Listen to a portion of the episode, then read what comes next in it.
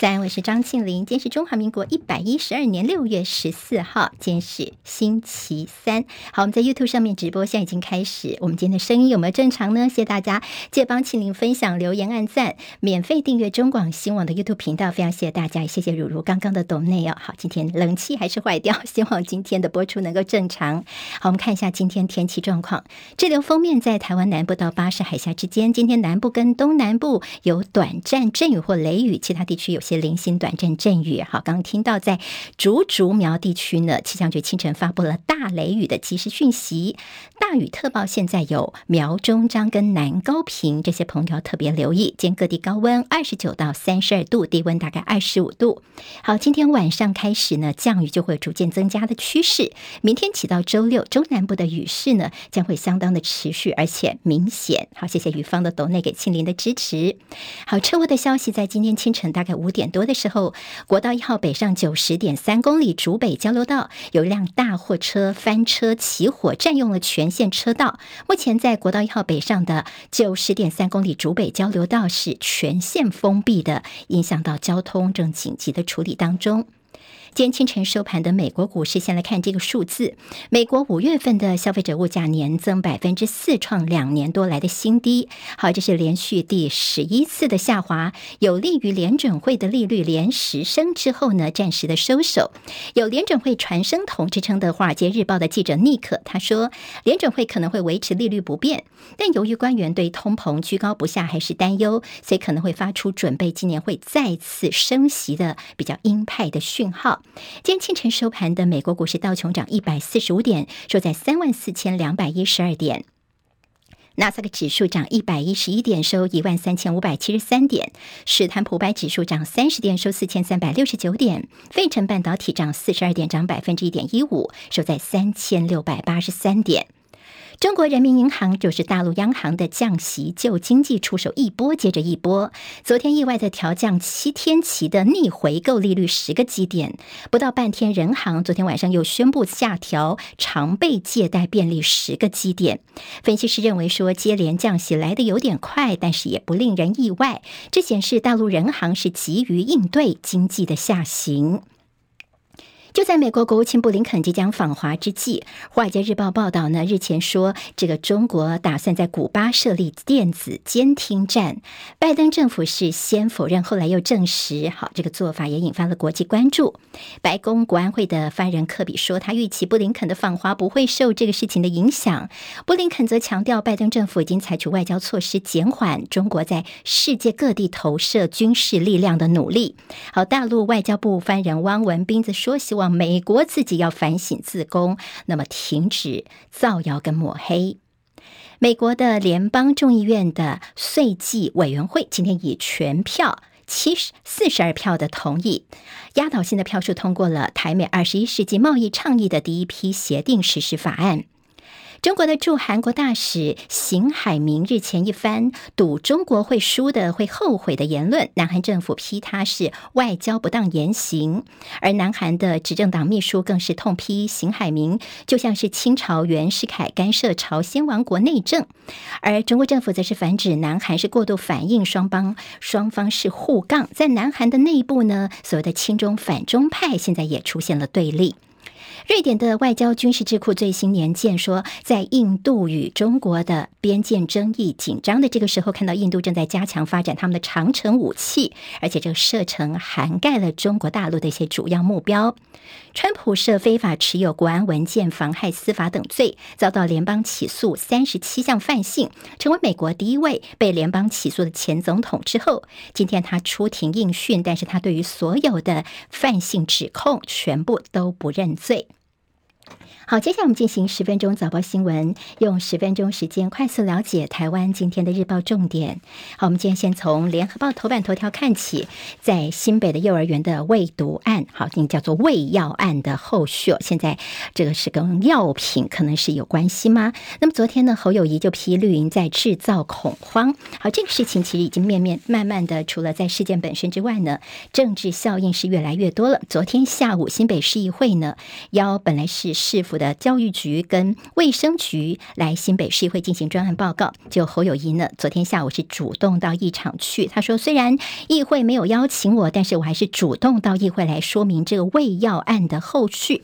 他提出了三点重点：第一个就是我们一定是尊重专家、尊重医生的判断；第二个，到目前为止没有任何一位老师被收押，所以问题到底出在哪里？如果真的很重要、很严重的话，就应该会立刻被收押来补充证据。第三个就是新北市府其早就已经启动一些医疗服务了，并不如外界所说的新北市府的慢半拍。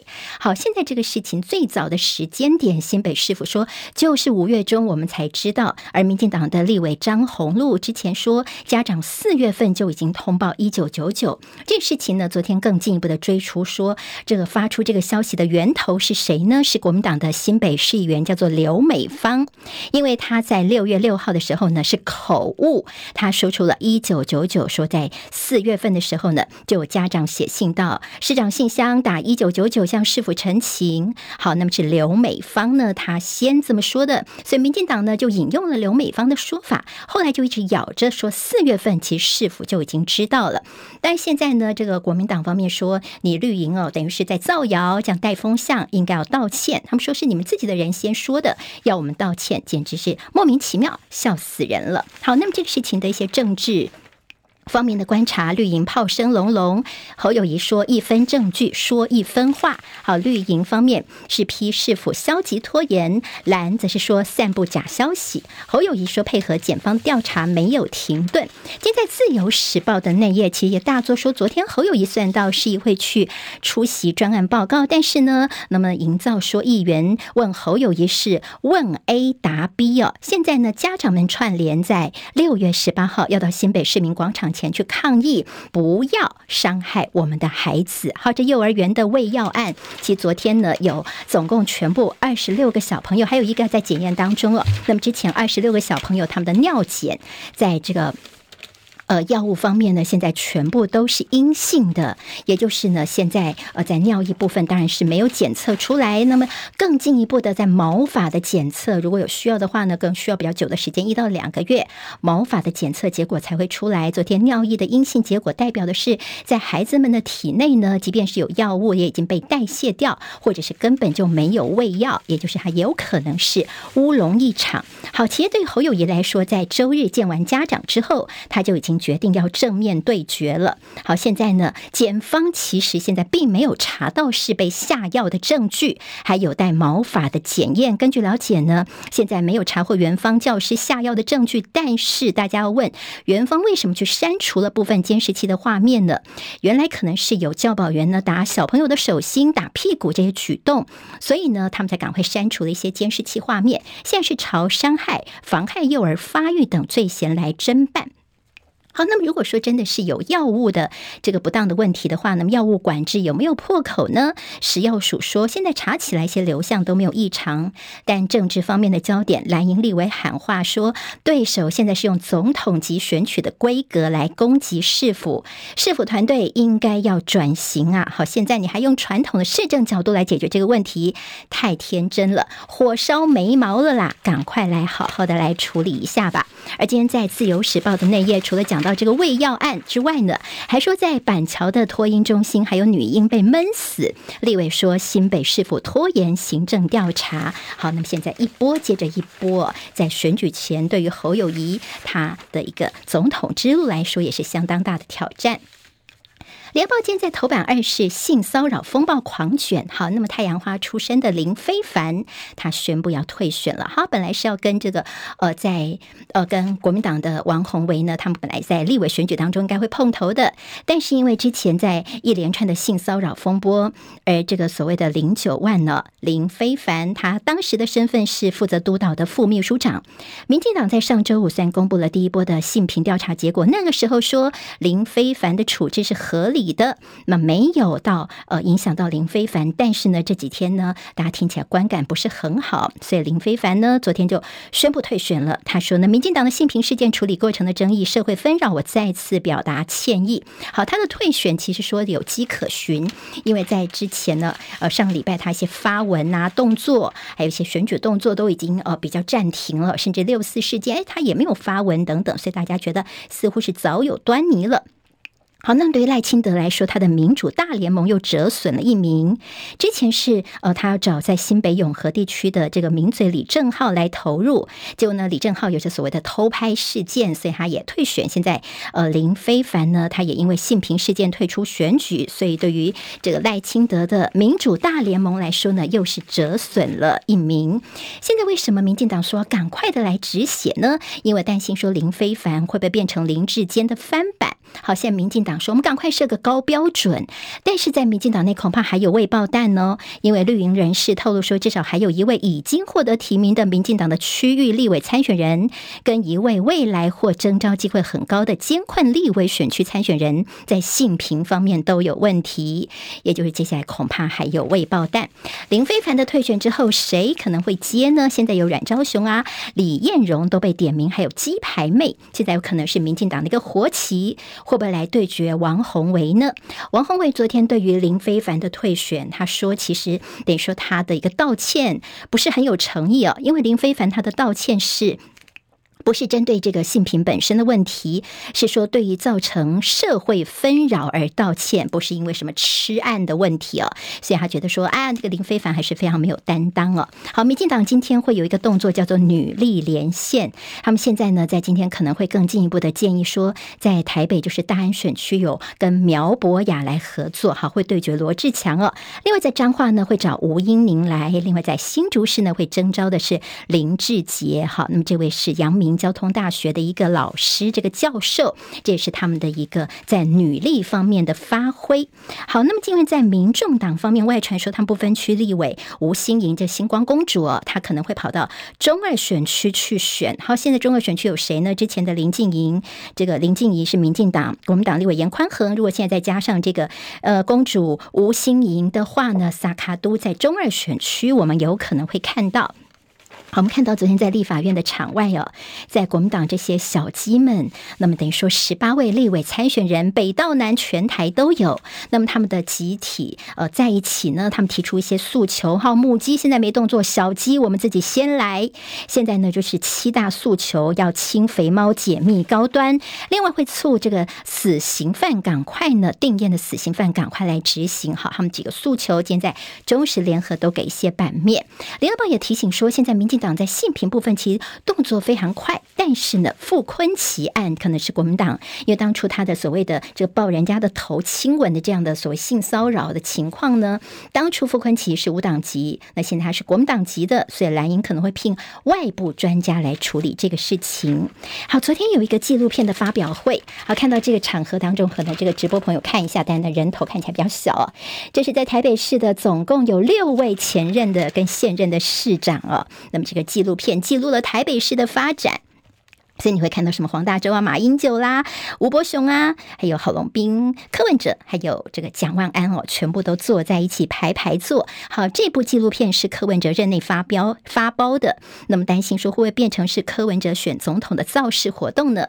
就昨天呢，马英九他在致辞的时候，他就特别谈到他很遗憾说大巨蛋哦，到现在都还没有开始启用啊。那么谈了一些大巨蛋的问题，那柯文哲的面部表情就面无表情哦。好，那么这个大巨蛋呢，没有办法。在柯文哲的任内开始启用，这当然也是大家的一个质疑点。中国时报今头版头条，军事方面，美国协同全球盟友，欧洲亚太同时大军演。好，对美国来说，跨区域的联合军演也验证他们双边作战能力。等于说，看看自己有没有办法两边来顾到。学者说，乌俄战争让美军重视灰色地带的冲突，借着演习强化盟友合作，区域有事的时候能够迅速集结。好，外国媒体说美国制定美国在台湾的撤侨计划，外交部否认。今中时谈到日本、菲律宾、印尼都曾经对台湾有撤侨计划，这个部分其实大家也都并不意外哦。自由时报今天头版头条说，美国众议院的军委会国防授权法草案提议，美国跟台湾联合生产武器。在内页，他们有进一步的访问专家说，最可能生产的武器就是刺针等飞弹。好，那么等于说，美国算是友善的举动，有利于台湾。当然，这样子一起生产武器也是非常的敏感。那么这种做法是说要解决军售台湾延迟交付的问题。好，这有个新闻蛮重要的，国防应变手册在昨天公布。好，跟上。上一版呢，隔了一年多的时间，这次的这个分量页数大概多了一倍左右。但这中间他说，到底实不实用呢？今天联合报今天帮大家做了一些表格，告诉大家好。比如说呢，他会中间有呃解放军的的制服到底是什么样子，我们国军的制服是什么样子，让大家从这个图片当中可以看得出来。另外也表格整理了有哪些问题呢？包括他告诉大家。如果有些资料话，去扫 QR code 哦。他说到时候的手机都已经没电了，没有通讯网络了，怎么去找重要的资料？好，我们的 NCC 官员说，哎行动网络不行的话，我们还可以打室内电话呀。你还是可以打室内电话去问一些问题哦。好，那么还有就是说，如果你碰到了解放军在你面前拿枪手怎么办呢？不要紧张，慢动作，保持冷静，不要挑衅敌人，不要让他扣下扳机，提高你存活的几率哦。当然，这样的所谓国防应变手册有没有效，有没有用呢？也引起了一些讨论了。工商时报今天头版头条是外资疯抢台股越万七，昨天大买超了三百七十七亿元。经济日报同样是关心台股飞跃了万七的好表现。另外，美国的通膨降温、暂停升息的可能性，现在看起来是蛮高的。台积电、气盛市值重返十五兆元。好，那这是今天的十分钟早报新闻，我是庆玲，谢谢大家，明天我们再会喽，拜拜。